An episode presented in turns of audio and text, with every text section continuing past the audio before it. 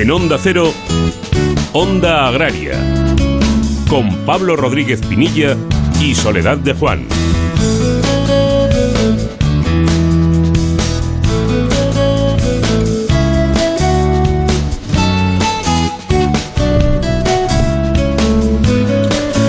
Muy buenos días, bienvenidos a Onda Agraria, donde hoy domingo hasta las 7 de la mañana hablaremos de campo, hablaremos de mar, de nuestros productores de alimentos de tradición y en definitiva de todo lo relacionado con el medio rural, con el sector primario, con su industria y sobre todo, sobre todo con sus protagonistas. Muy buenos días, Soledad. Muy buenos días, Pablo, y muy buenos días a todos los amigos y a todos los oyentes de Onda Agraria. Bueno, pues antes de meternos en harina, hoy domingo, Soledad, cuéntanos de qué estuvimos hablando ayer aquí en Onda Agraria, en Onda Cero, sábado.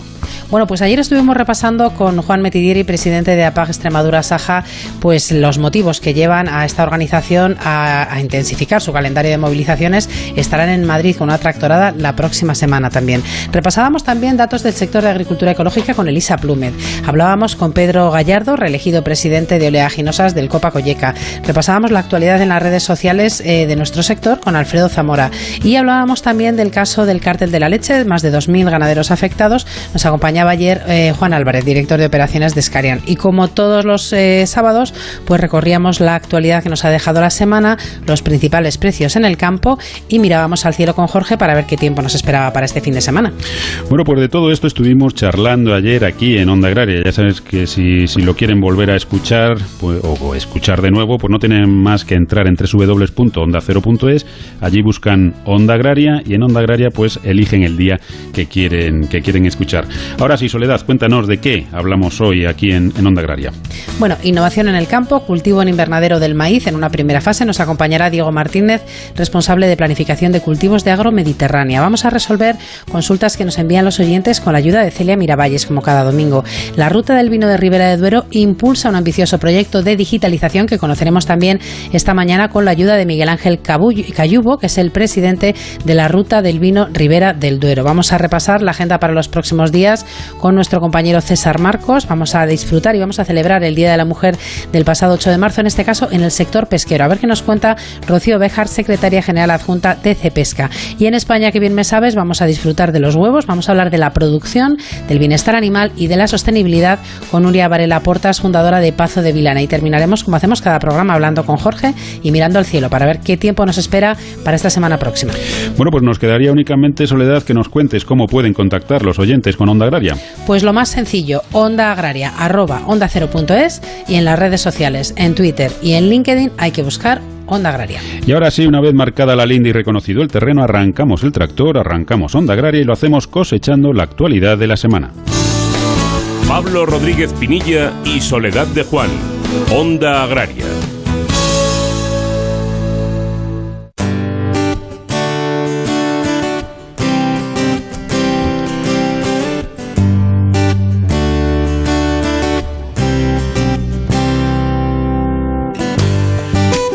Según el avance provisional de datos aportados por la Agencia de Información y Control Alimentarios, la AICA, la producción de aceite de oliva sumó en el mes de febrero tras 221.740 toneladas, con lo que acumula en los cinco primeros meses de la campaña 2020-2021 un total de 1,33 millones de toneladas. Durante el pasado mes, las salidas de aceite de oliva al mercado se situaron en torno a las 146.000 toneladas, con una media mensual en el periodo octubre-febrero superior a las 143.000 toneladas. De la comercialización se estima que aproximadamente 95.000 toneladas se han destinado a exportación, mientras que la demanda interior habría absorbido unas 51.000 toneladas. Teniendo en cuenta estos volúmenes, aún provisionales, las existencias totales de aceite de oliva a 28 de febrero pasado sumaban algo más de 1,19 millones de toneladas.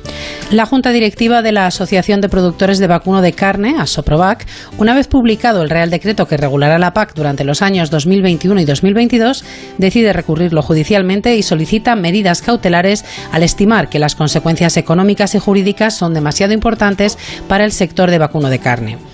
Asoproba que estima que los cambios introducidos en las condiciones de admisibilidad de las ayudas de la PAC por el gobierno español pueden excluir de facto del sistema de ayudas a los ganaderos de vacuno en la campaña 2021, generando pérdidas en el sector de más de 50 millones de euros.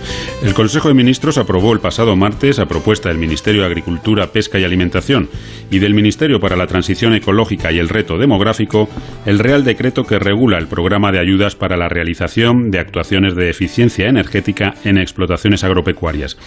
Contará con una dotación de 30 millones de euros y las ayudas cubrirán hasta el 30% del coste necesario para la ejecución del proyecto.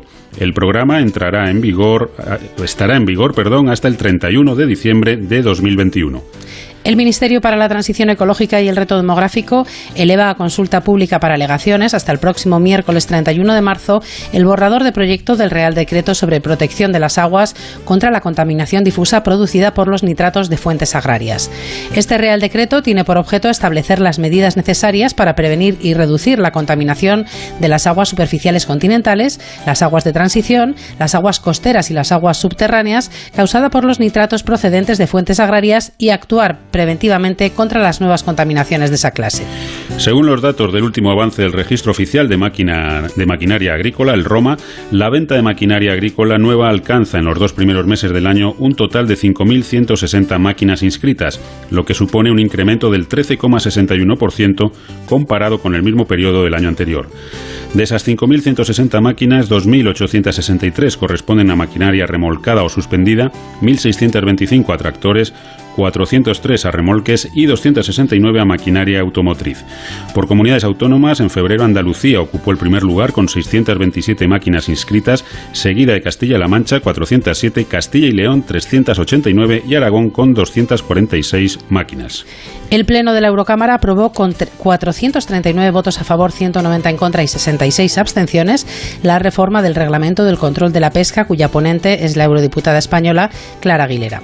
El Parlamento Europeo finalmente rechazó obligar a todos los buques pesqueros a llevar cámaras a bordo para controlar el cumplimiento de la obligación de desembarque, apoyando el imponerlas solo a un porcentaje mínimo de embarcaciones identificadas como posibles infractoras. Por otra parte, la Eurocámara dio luz verde a la generalización para toda la flota del diario electrónico de a bordo, estableciendo un sistema simplificado para buques de menos de 12 metros. Tras la aprobación de esa reforma, el Parlamento ya puede iniciar las negociaciones con el Consejo. Finalizado el operativo desplegado en el puerto de Cartagena para sacrificar a los terneros del buque Karim Alá. Los cadáveres de los animales, cerca de 900, se llevaron a una planta de destrucción y eliminación de residuos y subproductos animales en estricto cumplimiento de la normativa comunitaria y española, tras la inspección veterinaria realizada los días 25 y 26 de febrero. Y finalizamos con la buena noticia de la semana que nos ofrece David Frechilla desde Onda Cero Palencia. Muy buenos días, David. Hola, ¿qué tal? Buenos días. El mundo del campo de nuestro país estaba muy pendiente de las pasadas elecciones en Estados Unidos y es que tras una legislatura en la que Donald Trump había impuesto algunos aranceles a productos de nuestro país, parecía que la llegada de Biden a la Casa Blanca podría relajar esas medidas. Así ha sido. Estados Unidos y la Unión Europea suspenden durante cuatro meses los aranceles por la disputa Airbus-Boeing con el compromiso de que en el marco de la Organización Mundial del Comercio se llegue a un acuerdo. Estos aranceles han afectado a productos como las aceitunas de mesa, vinos, aceite de oliva, carne, queso, cítricos y embutidos de porcino. Para hacernos una idea de la importancia del comercio con Estados Unidos, basta señalar que en España es el cuarto exportador a Estados Unidos en la Unión Europea y el tercer puesto en importación. Así que se abre un nuevo horizonte en el que la calidad del producto de nuestro país es un mejor aval para volver a conquistar a los consumidores de Estados Unidos.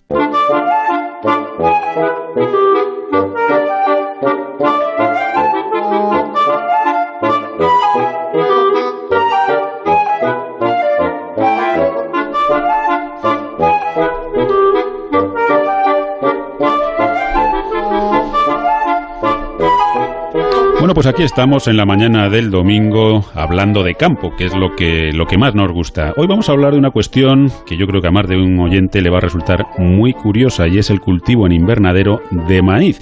Y para comentar todo ello tenemos con nosotros a Diego Martínez, que es el responsable de planificación de cultivos en Agromediterránea. Diego, muy buenos días, bienvenido a Onda Agraria. Hola, buenos días, ¿qué tal? Bueno, Diego, cuéntanos, ¿qué es esto de cultivo en invernadero del maíz? Porque la verdad es que, bueno, pues eh, a mí así a bote pronto se me abren un montón de posibilidades, ¿no? Con, con esta cuestión. Sí, bueno, al final el, el, maíz es un cultivo, por así decirlo, eh, de verano y si no fuera por cultivar en invernadero, pues sería imposible tener producción aquí en esta zona, en, básicamente en mayo y en junio. Entonces, pues bueno, hace varios años que, decidimos eh, empezar a cultivar en invernadero y básicamente lo que ganas es en precocidad. Y como te digo, eh, puedes tener producción a partir de mayo que en la calle sería prácticamente imposible. ¿El, ciclo completo del, maíz se hace en, invernadero o es una primera fase y luego hay un trasplante a, campo? ¿Cómo, ¿Cómo lo hacéis? Sí, sí, exactamente. Como te digo, eh, iniciamos el cultivo en invernadero para, gracias a esa precocidad, poder tener recolecciones, o sea, producción a partir de mayo. Básicamente, mayo y junio estaríamos teniendo esas producciones en invernadero, pero en paralelo y, solapando ciclos, por así decirlo, eh, casi, casi muy poquito después de empezar a sembrar en invernadero, se empieza a sembrar en la calle, pero los ciclos son totalmente diferentes y, como te digo, en invernadero sí que prácticamente a principio o a mitad de mayo ya tendríamos esa reproducción, en cambio en la calle nos vamos a julio para, para que se desarrolle todo el ciclo. Entonces, bueno, al final es un, un, inicio de un mes y medio aproximadamente en invernadero y a partir de ahí, julio, agosto, septiembre, octubre, sí que se puede cultivar en la calle, siempre con ciclos largos, pero bueno, ya es verano y ya te permite cultivar en la calle. Diego, ¿qué tal? Buenos días. Hola, em, buenos días somos un país eminentemente importador, o sea, somos muy deficitarios en maíz. El maíz es fundamental en la alimentación humana y también en la alimentación animal. Es eh, un cultivo de regadío, además. Eh, o sea, que es, un, es un, producto que necesitamos. ¿Qué puede suponer, no sé si tenéis datos concretos, pero bueno, eh, este tipo de, de, innovaciones, de prácticas agrícolas, ¿qué puede suponer de cara pues, a las necesidades que tenemos como país de producir pues, un cultivo tan, tan, tan importante como es el maíz?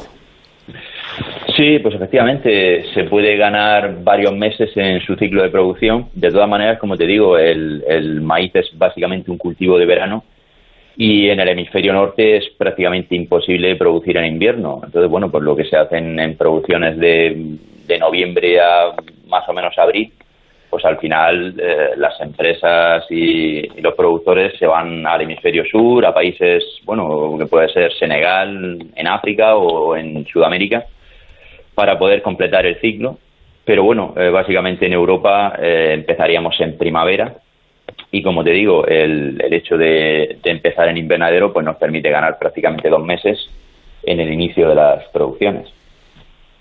Eh, Diego, a nivel de, de, costes y a nivel de consumo de agua, ¿cómo se comporta el maíz en invernadero? Pues bueno, en general el maíz es un cultivo de por, sí bastante exigente en agua y el hecho de que sean ciclos largos pues pues lo incrementa. Pero bueno el, invernadero es una situación especial que te permite precisamente optimizar ese tipo de, consumos y efectivamente se puede reducir el consumo pues alrededor de un 20 o un 25% porque el resto de las condiciones las tienes mucho más controladas le acortas el ciclo y, efectivamente aparte de la precocidad pues ganas en ganas en calidad en vamos, disminución del consumo de agua, incluso te puedes proteger mejor de básicamente de plagas. En fin, el, cultivo en invernadero supone una inversión importante, por supuesto, en instalaciones, pero luego te da unas ventajas competitivas también muy significativas y, parte de ellas son bueno, el ser más sostenible en consumo de agua, fertilizantes, de fitosanitarios eh, ¿Sería planteable el, cultivo del maíz en invernadero a lo largo de, toda la campaña o, no sería interesante a efectos ni económicos, ni medioambientales, ni, productivos? Bueno, al final es lo que hablamos. Eh, una vez que avanza la primavera y el verano, eh, la posibilidad de producir en calle y los propios ciclos que se van acortando hace que sea más viable en calle y a su vez en invernadero, como puedes suponer, aunque puedas ventilar y tal, las temperaturas en, en, el centro del verano en invernadero harían muy difícil el cultivo, se imposibilitaría, se dificultaría la polinización y, al final lo que al principio se convierte en una ventaja luego se convertiría en un inconveniente. Entonces, bueno, pues eh, está claro que en cada momento hay que adecuarse a lo que agronómicamente es mejor para, para el cultivo ir buscando las zonas. De hecho, nosotros pues en la calle iniciamos el cultivo en, zona baja, como llamamos, aquí en Campo de Cartagena, pero luego conforme avanza el verano, pues vamos, nos vamos yendo hacia fincas más de interior, buscando altura, buscando mejores condiciones para el verano. Y eh, estamos en la calle, pero ya nos vamos hacia el, hacia el noroeste de Murcia o incluso a Granada, Albacete, para, para buscar mejores condiciones, tanto con el maíz como con el resto de cultivos para en cada momento tener, como digo, las mejores condiciones y, y que los cultivos se desarrollen lo mejor posible. Bueno, de ahí se trata el, ser profesional de la agricultura, no ir buscando en cada momento lo que es ideal para, para determinados cultivos y, bueno, pues conseguir el, momento óptimo y las situaciones óptimas para, para el, cultivo. Bueno, pues una, una alternativa, una, un complemento muy interesante a lo que es la campaña habitual de, maíz en nuestro país y es, bueno, pues el conseguir ese maíz de, invernadero que nos permite pues adelantar un poquito y conseguir algo más de un producto en el que España es muy deficitario y que, nos viene bien cuanto más tengamos, pues, pues mucho mejor. Diego Martínez, responsable de planificación de cultivos en, en Agromediterránea, muchísimas gracias por habernos acompañado y, hasta otro día en el que seguiremos hablando de maíz y de otros muchos cultivos. Nada, gracias a vosotros. Un saludo.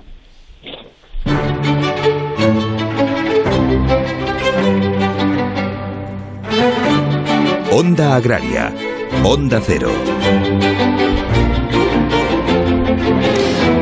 Pues ahora y como cada domingo lo que vamos a hacer es resolver consultas, dudas que nos envían nuestros oyentes y que con la ayuda de Celia Miravalles, abogada especializada en Derecho Agroalimentario y además la responsable del blog Nuestro Abogado Responde en Agronews Castilla y León, pues intentamos poner un poco de solución. Celia, como siempre, muy buenos días. Bienvenida a Onda Agraria.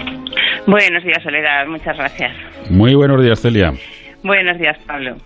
Tenemos un par de consultas para hoy. La primera de ellas la ha enviado Antonio. Dice, quiero comprar una finca y no quiero que me salgan al retracto. ¿Qué puedo hacer? Y nos dice, ¿y si la tuviera un año en renta? ¿Me podrían salir al retracto?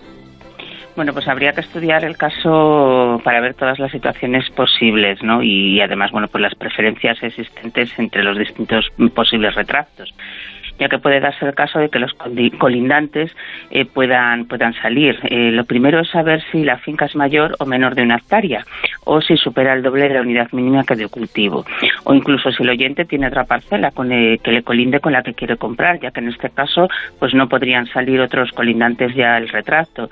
En todo caso, decirle que el arrendatario tiene preferencia al colindante, salvo que la finca vendida y la del colindante sean menores de una hectárea en la que en este caso es preferente la finca colindante. Nos escribe también Manuel, nos dice, me gustaría montar un corral doméstico en la provincia de Burgos y quería que me informaseis un poco sobre el tema. Sería para autoconsumo. Mi pensamiento nos dice son vacas, gallinas y cerdos. Sobre la cantidad de vacas, está pensando en una raza como la Dexter, que son mm, vacas de un tamaño más reducido y que es la que le gustaría tener. Y nos pregunta, eh, quería que me informaran si además cuentan igual a la hora de hacer el cálculo de la unidad de ganado mayor. Bueno, pues el ganado vacuno, independientemente de la raza y el tamaño, eh, se calcula su equivalencia en, unidades de ganado mayor, en OGMs, pues dependiendo del tramo de edad.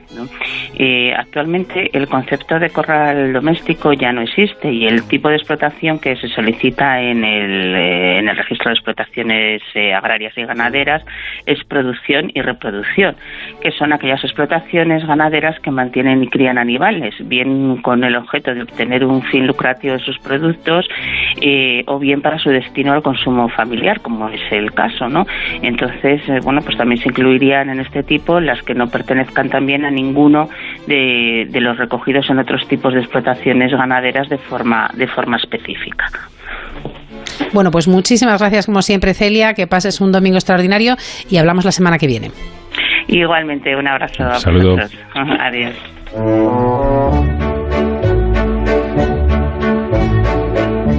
Pablo Rodríguez Pinilla y Soledad de Juan, Onda Agraria.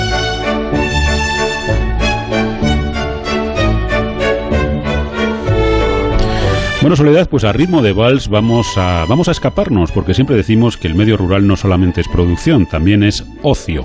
Y la verdad es que si hay un protagonista dentro del ocio en el mundo rural, ese es el vino, y yo creo que es pionero también en todas las cuestiones relacionadas con lo que es el turismo agrario, ¿no?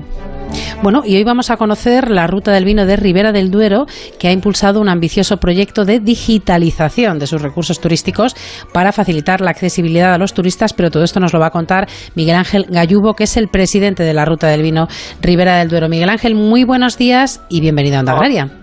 Hola, muy buenos días. Miguel Ángel, ¿en qué consiste la digitalización de los recursos turísticos?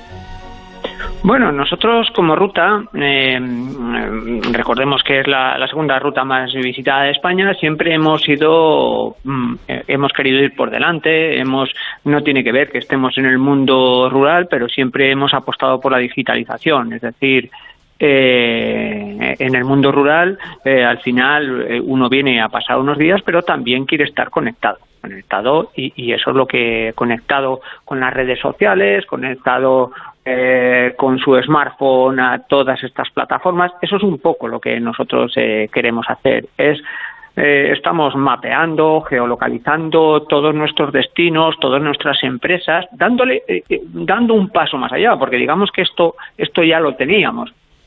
Esto siempre hemos sido pioneros en la digitalización y lo que queremos es poner al servicio lo más fácil posible mediante los medios digitales tanto al empresario como a los ayuntamientos como al turista todo para, para que lo tenga mucho más fácil. Eh, bueno, pues con mapeados, como, como comento, con la digitalización y con el posicionamiento también en Google o en otras plataformas. Sí, la verdad es que lo que nos dices, Miguel Ángel, eh, es verdad, ¿no? O sea, quiere decir que muchas veces da la sensación de que escapamos al medio rural y es como para desconectar y no, allí la gente, pues es que, eh, lógicamente, y tanto el que va como el que está allí, pues necesita estar igualmente conectado y toda esta información es muy importante y me imagino que además facilita mucho también, pues a la gente su movimiento y el conocimiento de lo que hay por allí, ¿no? Desde luego. Eh, yo, como dato, quiero deciros, el año pasado ya nos admitieron como miembro eh, de, de, destinos turísticos inteligentes impulsadas por Segitur, pues ya estuvimos ahí, lo cual quiere decir que, bueno, nosotros en esto eh, llevamos trabajando tiempo. Pero mm, hoy em, tenemos que entender el mundo rural también como algo avanzado. Y nosotros lo que tenemos que es que lo que como decía eh, facilitar a ese turista que llegue a una, vamos a poner una casa rural, no vamos a poner todo a, un hotel de cuatro estrellas vinculado con el vino, no, pero vamos a poner una casa rural que eh, nada más entrar por la puerta le diga primero le diga usted está en, el mundo eh, realizando no turismo en la ruta del vino Ribera del Duero y además le proporcione unos unas rutas eh, digamos tematizadas temáticas o no temáticas y le diga todo lo que puede ver alrededor, simplemente con un vistazo a eso que ahora mismo llevamos todos, que es nuestro smartphone.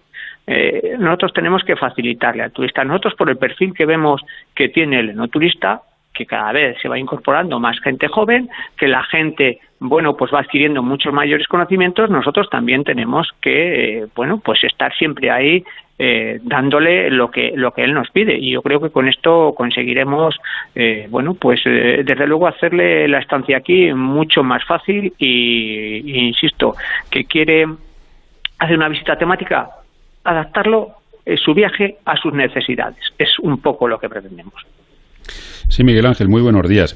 Eh, España, desde luego, es un país que consume vino. Nos gustaría que consumiera con moderación, pero que consumiera un poquito más. Pero bueno, es un país consumidor de, vino.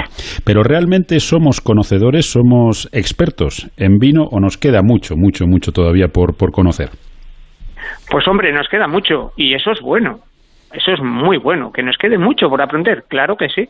Pues si nos quedara y ya eh, tendríamos todo hecho, mm, no lo sé, pediríamos que nos llevaran una botellita a casa y ya está. Yo creo que lo estamos consiguiendo y el turismo está haciendo mucho, mm, mm, está haciendo una gran labor para esto, porque para eh, alguien que quiere conocer eh, el más el mundo del vino tiene que ir al lugar donde se produce, donde se elabora, donde se cría y entonces mm, aprende más y se, y se fideliza además con, con, la tierra y con el vino. Y yo creo que, que bueno, el turismo es yo creo que una de las, eh, de, las grandes funciones que tiene y además descubrir su historia y su historia se reconoce eh, se conoce yendo ahí y viendo también la historia de bueno del territorio y, yo creo que en esto bueno pues también tenemos mucha mucha historia en, en la ruta del vino Ribera del Duero muchos monumentos eh, y bueno pues yo creo que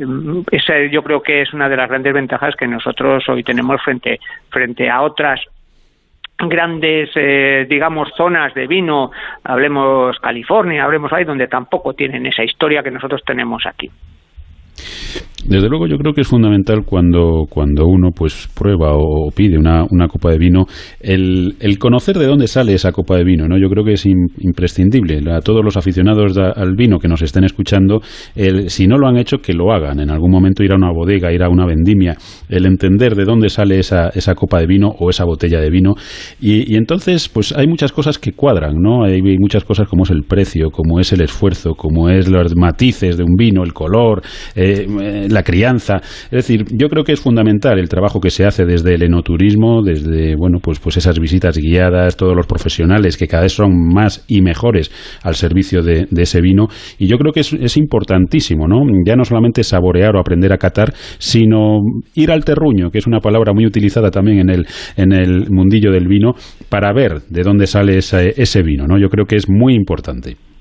Es que has dado en el clavo, es que yo creo que es necesario es que eh, antes todos decíamos que el vino le hacemos en la bodega, no, y ahora los grandes vinos y, bueno, los artistas de esos grandes vinos dicen que el vino se hace en la viña y se hace viendo el terreno eh, y se hace eh, cuidando, pero, pero siempre desde la viña. Ese es el factor principal, es la viña y es el terruño del cual tú hablabas. Insisto, si además le rodeamos de toda la historia de un buen técnico que cuando llega a esa bodega, que cada vez tenemos mejores tecnologías en la bodega, le cuida, le mima y no estropea lo que hemos hecho en, en el campo, y por eso hay que dar también estamos hablando de, de, vanguardia, pero también hay que reconocer a nuestros antepasados, lo que nos han dejado, lo que nos han enseñado y, y la sabiduría que nos han aportado. Y yo creo que eso es lo que cuando se llegue a un, territorio vitivinícola, como y ojalá sea este, pues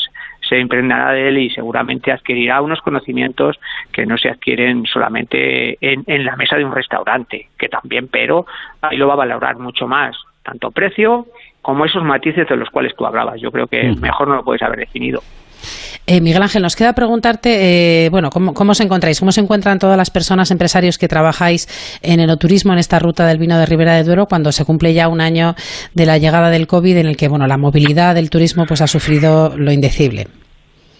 Pues preocupados, por un lado, por la incertidumbre que tenemos, porque, bueno, eh, hay muchos empresarios que lo están pasando muy mal, muchos bodegueros. Eh, en Ribera del Duero, pues eh, gracias a Dios, este año se ha podido recolectar toda la uva que, se ha metido y yo creo que además el precio no ha, no ha bajado, pero pero esperemos que esto levante porque porque bueno pues porque si no va a ser difícil sostenerlo otro año más de esta manera y bueno, pues al final todos sabemos que si los precios tuvieran que bajar de la uva, la calidad podría bajar y todo puede bajar. Entonces, por otro lado, estamos esperanzados a ver si la vacuna eh, hace el efecto que tiene que hacer y bueno, por lo menos podemos ir abriendo las puertas un poquito más, porque nosotros nos debemos a esto, a que la gente abra sus puertas, a que enseñe a que a que realmente bueno pues pues pueda vivir de lo que de lo que ha apostado y hoy en el mundo rural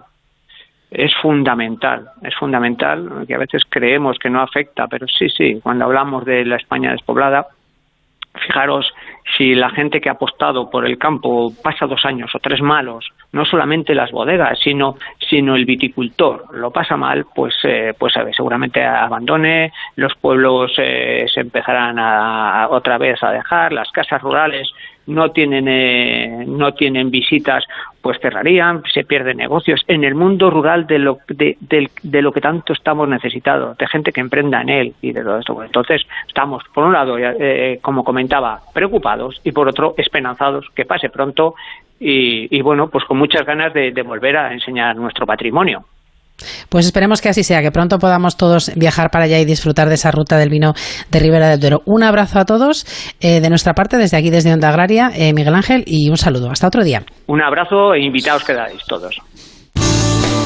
Pablo Rodríguez Pinilla y Soledad de Juan, Onda Agraria.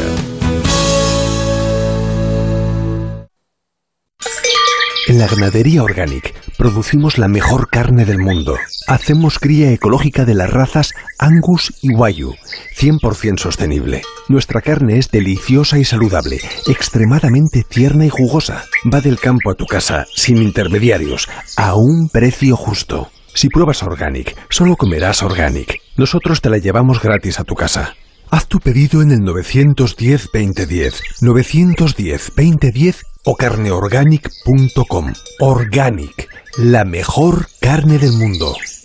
Si es que ya lo digo yo siempre, dúchate que sale económico, pero eso sí, hazlo en un plato de ducha de Duchamanía. Hazme caso, ¿no ves que una bañera tiene más peligro que meter los dedos en un enchufe? Y mira que son bonitos los platos de ducha de Duchamanía. Oye, con suelo antideslizante, sus mamparas, para entrar a vivir, pues eso, dúchate que sale económico y llama a Duchamanía, que no me enteré yo que no lo haces. En Madrid, Paseo del Molino 6, 91 468 4907 y Duchamanía radiomaría.es por fin no es lunes. Las mañanas más entretenidas del fin de semana. Historias curiosas, interesantes entrevistas, anécdotas y muy buen humor. Hay bromas que duran demasiado tiempo y un belga tiene el récord. Ay, pobre, un belga que lleva nueve años recibiendo pizzas que nunca ha pedido. Vamos a resolver la duda de la semana. ¿Cómo nos estimulan ciertas bebidas? Por ejemplo, el café. A algunos, a algunos les provoca un efecto muy claro y a otros todo lo contrario. Nada, cero. Esta mañana hemos querido sentar en nuestra mesa, la mesa de por fin no es lunes, a un científico y a un economista. ¿Son enfoques incompatibles? ¿Es tanta la distancia que los separa? Por fin no es lunes. Sábado y domingos a las 8 de la mañana y siempre que quieras en la app y en la web de Onda Cero. Con Jaime Cantizano. Te mereces esta radio. Onda Cero, tu radio.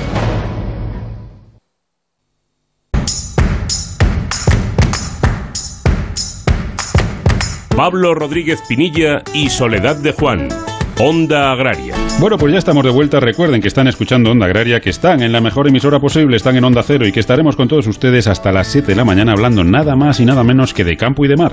Y recuerden también que pueden contactar y hacer Onda Agraria con nosotros escribiéndonos a ondaagraria.ondacero.es y también a través de las redes sociales, en Twitter y en LinkedIn. Hay que buscar Onda Agraria. Si necesitan escuchar el programa en otro momento o quieren hacerlo de nuevo, también es muy sencillito. Hay que entrar en www.ondacero.es, buscar en programas, pinchar en Onda y allí elegir el sábado o el domingo que quieren escuchar o descargarse.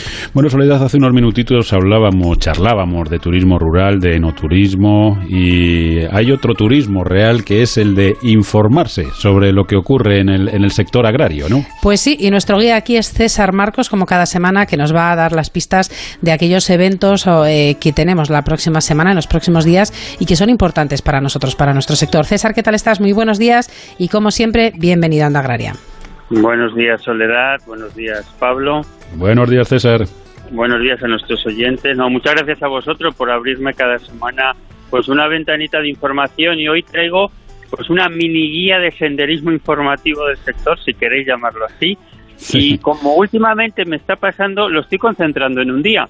Quizás eh, porque hay eventos que no son muy eh, divulgados, pero quiero que son muy interesantes. Y esta vez traigo eh, sobre todo eh, un proyecto de digitalización que lleva cuatro años desarrollándose, el poder acceder a preguntarle directamente a un consejero de Agricultura de nuestro país y unos premios. Así que si queréis, eh, empiezo ya a desgranar lo que va a ser la agenda del día 15, 15 de marzo, este lunes. Venga, 15 de marzo, empezamos, César.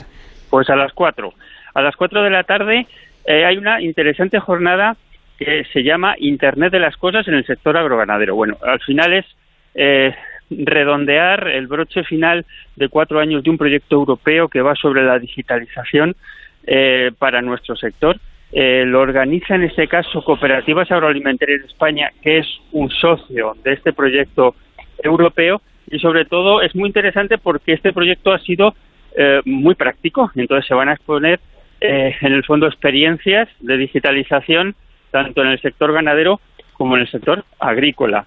¿Cómo poder acceder? Pues dirigirse a la página web de eh, Cooperativas Agroalimentarias de España, que es www.agro-alimentarias.coop.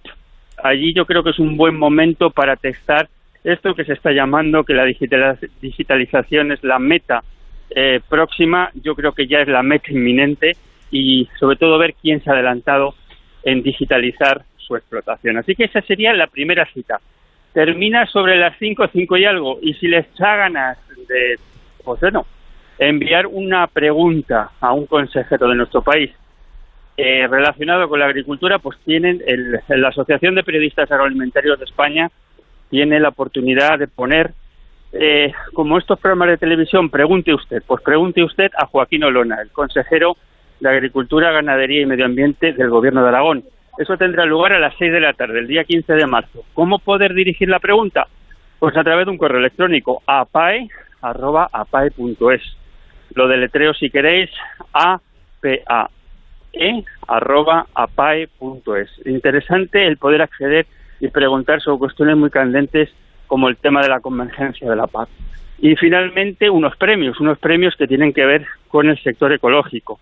Ya vigésima edición de los premios Ecotrama, que sobre todo se enfocan a los aceites de oliva virgen extra ecológicos. Hay hasta el 27 de abril para poder eh, acceder a estos premios y presentar la candidatura. ¿Dónde? Pues en ecovalia.org. Interesante para eh, nuestros oyentes que estén relacionados con almazaras, productores de aceite. Pues bueno, es una buena oportunidad para una edición más tener un sello, una vitola de tener un, un aceite ecológico extra virgen de gran calidad. Pues esas son mis propuestas para esta semana. Bueno, pues muchísimas gracias, César, como siempre. La verdad es que hemos tomado notas de todas ellas, así que muchísimas gracias por, recordarnos estos eventos y hasta la semana próxima que repasaremos también la agenda para los próximos días. Un saludo. Aquí estaremos. Un, abrazo, para todos.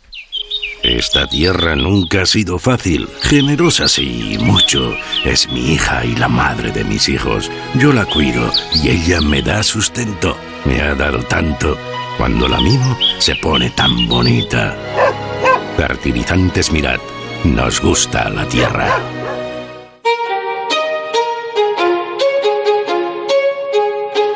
Onda Agraria. Onda Cero.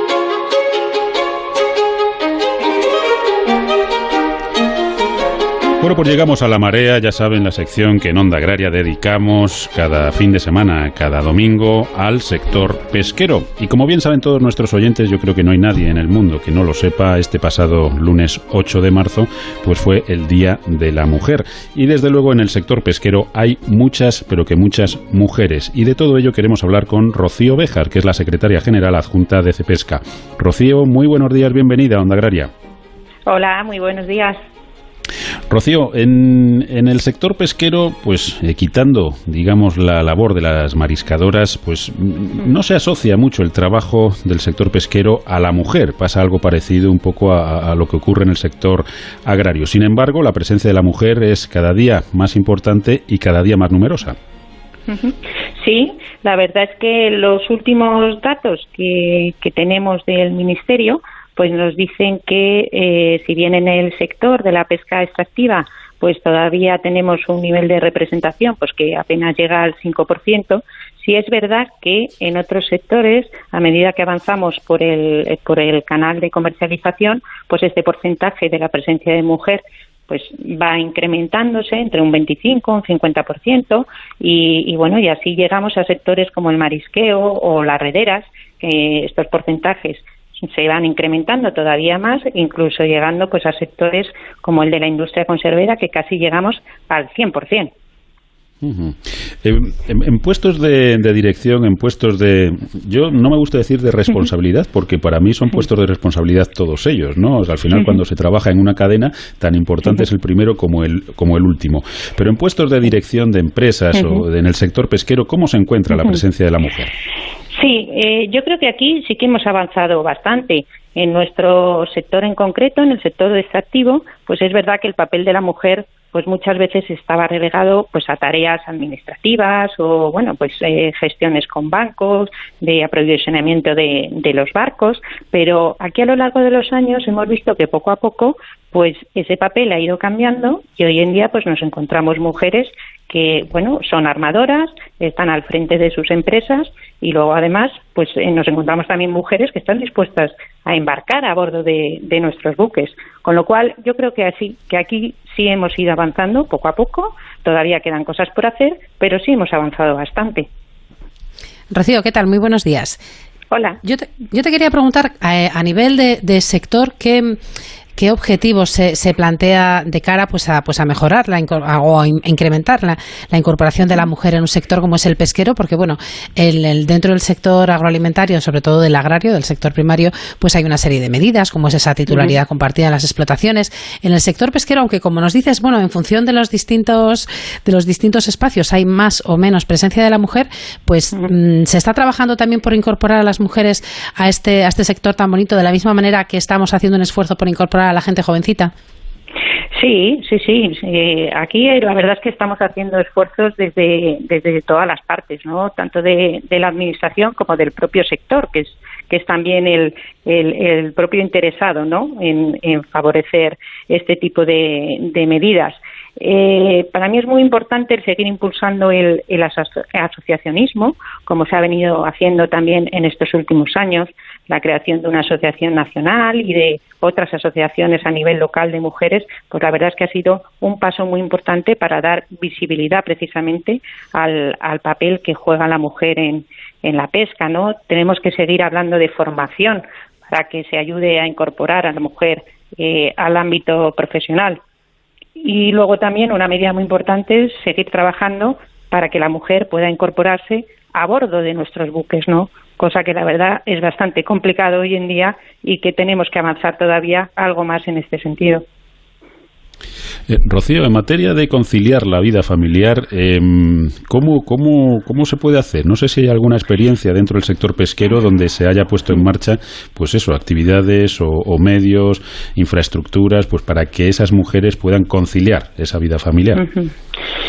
Claro, hay, hay algún proyecto que se ha desarrollado eh, a nivel de la flota de altura eh, en Vigo, eh, incorporando esta mujer a bordo de, de, de los barcos como, como patrón, o sea, como, como algún puesto de responsabilidad, ¿no? Pero claro, el tema de la conciliación familiar, este es un, un tema bastante eh, difícil, ¿no? Como podéis entender, ya la actividad de la pesca en sí es una actividad muy dura, el barco es un espacio limitado donde, bueno, pues hay que convivir eh, muchas horas y el trabajo en equipo, pues, pues es esencial, ¿no? Y además, eh, aquí, como decía antes también, nos mm, encontramos con una dificultad añadida que muchas veces los barcos no están adaptados para precisamente eh, eh, para que la mujer pueda desarrollar ahí su, su trabajo sin ninguna complicación.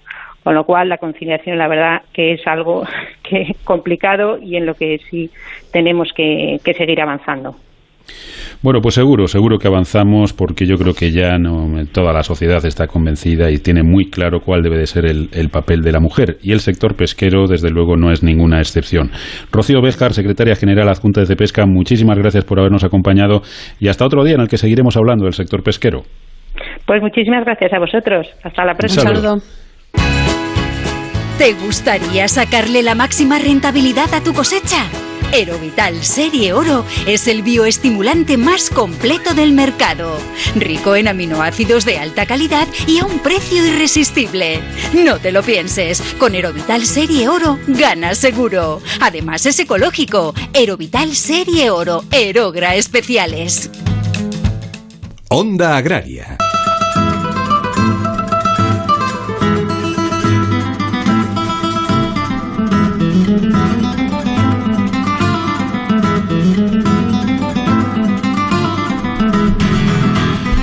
Bueno, pues llegamos a España, que bien me sabes, que ya saben todos nuestros oyentes. Es la sección en la que nos subimos en nuestro tractor y recorremos España, norte, sur, este, oeste, buscando esos productos excelentes, esos productos que salen todos ellos, o el 99,9999% de ellos, del medio rural, Soledad.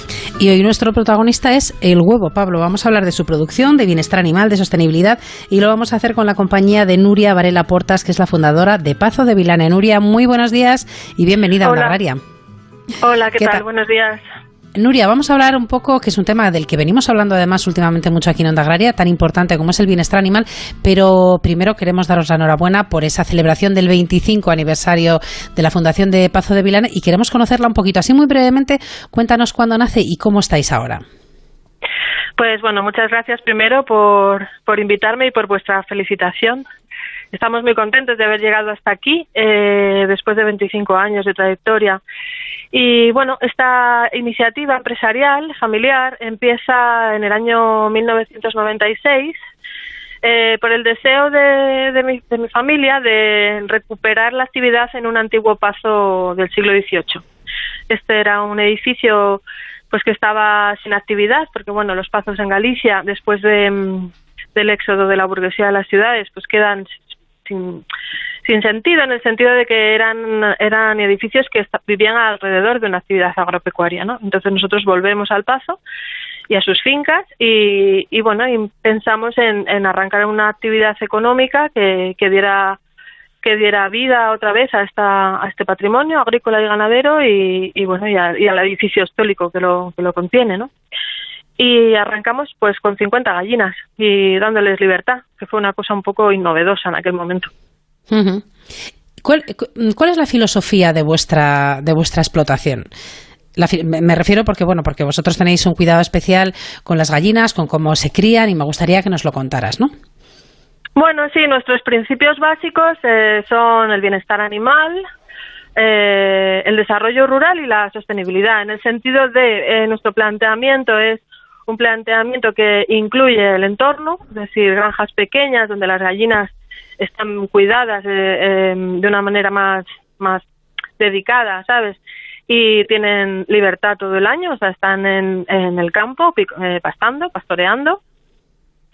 Eh, también tenemos un modelo en el que nosotros eh, incorporamos también colaboraciones de gente del lugar, de granjeros del lugar, a los cuales asesoramos y les damos apoyo desde el punto de vista comercial y técnico y, y esto implica un, un, proyecto pues más sostenible desde el punto de vista tanto de la sostenibilidad económica del entorno como medioambiental. Es decir al tener granjas más pequeñas dispersas pues eh, la gestión de, de, los residuos y de los recursos de, de las instalaciones pues es más sostenible. Ese sería un poco el, el, el vértice de nuestra de nuestro trabajo Sí, Nuria, muy buenos días. Eh, ¿qué, ¿qué, raza de gallinas tenéis en, en Pazo de Vilane? Eh, hola, buenos días. Pues estamos trabajando con dos razas distintas, eh, aunque hay varias razas, eh, razas perdón, de, de, ponedoras. Nosotros trabajamos con una raza que se llama Loman y una raza que se llama Isa Brown, que son gallinas eh, semipesadas que se adaptan muy bien a, pues a la cría en libertad es un poco, o sea, vamos a ver, hasta los años 2000 mm, más o menos, eh, la genética de las gallinas estaba pensada para una gallina que está en una jaula metida eh, toda su vida. Pero obviamente eh, no, no, es lo mismo para una gallina que está en el campo, que se mueve, que tiene otros recursos, otras necesidades y otros recursos. Entonces, esta es una gallina que se ha ido adaptando a la libertad y son estas dos razas que me preguntas. ¿Y qué tipo de huevos dan estas, estas gallinas? Pues unos huevos riquísimos. Eso lo tenemos claro, sí, sí, sí. unos huevos es que, riquísimos. La gallina... Es... Eh, dime. No, iba a decir que es curioso porque si hay un producto que se identifica con el medio rural, ese es el huevo, ¿no? Esa, esa imagen de vengo del pueblo y parece que venías con una cestita con unos huevos que te había traído tu madre o tu, o tu abuela, ¿no? Y la verdad es que es un, yo creo que es un recuerdo que queda en la sociedad y que, y que aún mantenemos, ¿no? Ese, ese recuerdo de ese huevo, de ese cestito o de ese huevo cogido en ese gallinero en, en la, en, pues en la casa de los abuelos, ¿no? Pues sí, esa es un poco la imagen que nos inspiró en su día. Eh, o sea, nosotros nos dimos cuenta de que el mercado del huevo era un mercado industrial y que y que la gente añoraba esto que estás tú comentando, ¿no? Uh -huh. Esa, esos huevos en la cestita de, su, de, sus abuelos, de sus padres, ¿no? Y entonces pensamos que era el momento de hacer algo innovador y distinto, ¿no? Entonces, y, y luego porque pensamos que una gallina que tiene mm, otras em, otra- eh, otro espacio donde vivir y otra, otros cuidados, pues nos lo iba a devolver en unos huevos más ricos. Eh, obviamente la gallina eh, pone lo que come. Si pastorea, si tiene una alimentación variada, si tiene bienestar, si, si además los cereales que le das son de calidad, etcétera, etcétera, pues obtienes un producto excepcional, que es, eh, bueno, es lo que nosotros perseguimos.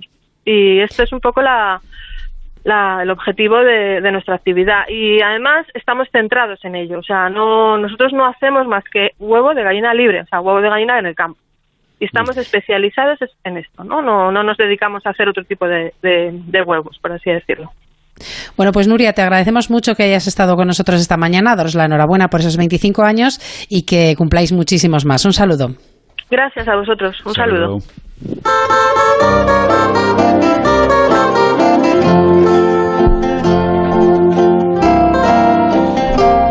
Y ya a puntito de terminar el programa, nos queda por conocer el pronóstico del tiempo para esta semana próxima, una tarea de la que se ocupa cada domingo Jorge Ron para que todos salgamos seguros al campo. Agroseguro te ofrece el tiempo en el campo. Muy buenos días, Jorge. Hola, buenos días, Soledad y Pablo, y un cordial saludo a nuestros amigos oyentes en general.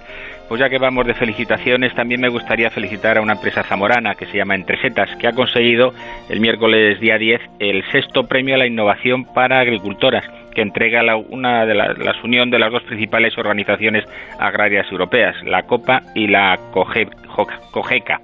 Son mujeres agricultoras que esta, eh, se han entregado prácticamente a trabajar en el tema de las de las setas, setas que prácticamente son de origen biológico, o sea que prácticamente no tienen ningún tipo de abono.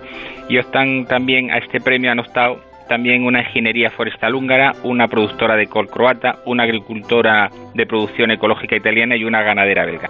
Y como ves, ha ganado la, la empresa zamorana, así que hay que Pues- felicitarle. Desde luego, enhorabuena, enhorabuena para Entresetas que, que sin duda se lo merecen, que no hace más que cosechar premios, ¿eh? y los conocemos, los conocemos muy bien. Cuéntanos, Jorge, ¿cómo va a ir el, el tiempo esta semana que viene? Pues jornada que hoy dominical pasaremos con nubes en el Cantábrico Oriental, algún chubasco a primera hora y luego las precipitaciones en el Pirineo en su vertiente norte, pero en general las altas presiones dominan nuestra atmósfera. Nubosidad en la zona del estrecho, en Andalucía Oriental, nubes en el norte de Canarias, al igual que en Baleares, donde podrá haber algún chubasco a lo largo de la tarde. En el resto, cielos despejados, temperaturas diurnas en ascenso. De cara al lunes, situación pareja. El anticiclón se mantiene al noroeste de Galicia, favorece vientos del este en la vertiente mediterránea, que eso dará lugar a nubosidad en la zona del sur de Valencia, Murcia y Andalucía. Nubes también en el Pirineo y poco nuboso por todo el interior de la península con vientos del este fuertes en el estrecho y también en la zona de Galicia. De cara al martes, situación pareja. Nubosidad que aumenta en la zona del Pirineo Oriental, vientos del nordeste fuertes en Gerona y soplará también cierto fuerte en el Ebro, con vientos del este fuertes en Galicia y Asturias, también en zonas de Castilla y León. La nubosidad afectará a la zona de Andalucía, manteniéndose los cielos despejados en toda la franja central peninsular, prácticamente desde el sur de Castilla y León hacia el sur, prácticamente hasta el norte de, de Castilla-La Mancha y también en Extremadura. Para el próximo miércoles la nubosidad aumenta en Cataluña, precipitaciones en Menorca, en el norte de Cataluña, de nieve en el Pirineo y nube y alguna precipitación también alcanzará al Cantábrico más oriental. Poco nuboso en el oeste de Galicia, Castilla-León, Extremadura, La Mancha, zona centro y Andalucía. Nubes también en Canarias con vientos del norte fuertes. De cara al próximo jueves, la nubosidad aumenta ya en el nordeste. Será toda la península, sobre todo la zona de Galicia, perdón, del Cantábrico y Cataluña, donde los aguaceros irán afectando sobre todo al Cantábrico más oriental, Pirineo, norte de Rioja, de Navarra, de Aragón, Cataluña y en las Baleares, produciéndose también un descenso a las temperaturas que se irá acentuando en los siguientes días de cara al próximo viernes, sábado y domingo, con una entrada de aire frío que provocará que las precipitaciones de nieve y la formación de hielo baje a niveles medios o inclusive más bajos. Habrá que estar pendiente de esa entrada de aire frío que a través de los Alpes puede bajar mucho las temperaturas. Precipitaciones que a lo largo del próximo fin de semana afectarán a gran parte de la península con una borrasca que nos va a afectar prácticamente en el interior. Así que el próximo fin de semana dejaremos o pensaremos que estamos otra vez en el invierno con temperaturas bajas y habrá que prepararse en nuestros campos para que no nos genere muchos problemas. Bueno, pues hasta aquí la previsión para estos días, Jorge. Que pases un buen domingo y hasta la semana que viene. Hasta luego y un abrazo.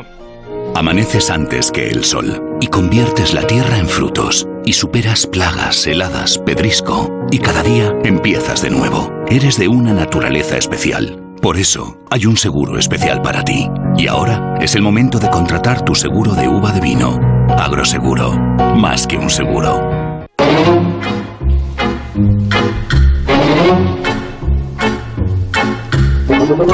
Bueno, pues ahora sí que sí, se nos acabó el tiempo, pero antes de hacerlo, Soledad, un saludo a Julián Alfonso Villena Monsó, que es un gaitero de la zona de Villaviciosa, de Asturias, que nos pide que hablemos algún día de la gaita como instrumento vertebrador del medio rural, así que eso está hecho. Buscaremos información y sobre todo buscaremos quien nos hable de todo ello.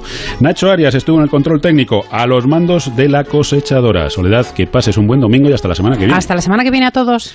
Bueno, ya saben que Onda Agraria es el programa para los que les gusta el campo, para los que trabajan el campo, pero sobre todo también para los que les gustaría hacerlo. Y sobre todo no olviden que estén donde estén, díganlo. Yo escucho Onda Agraria. Que disfruten del domingo y que no se les haga muy larga la semana. Hasta el próximo sábado.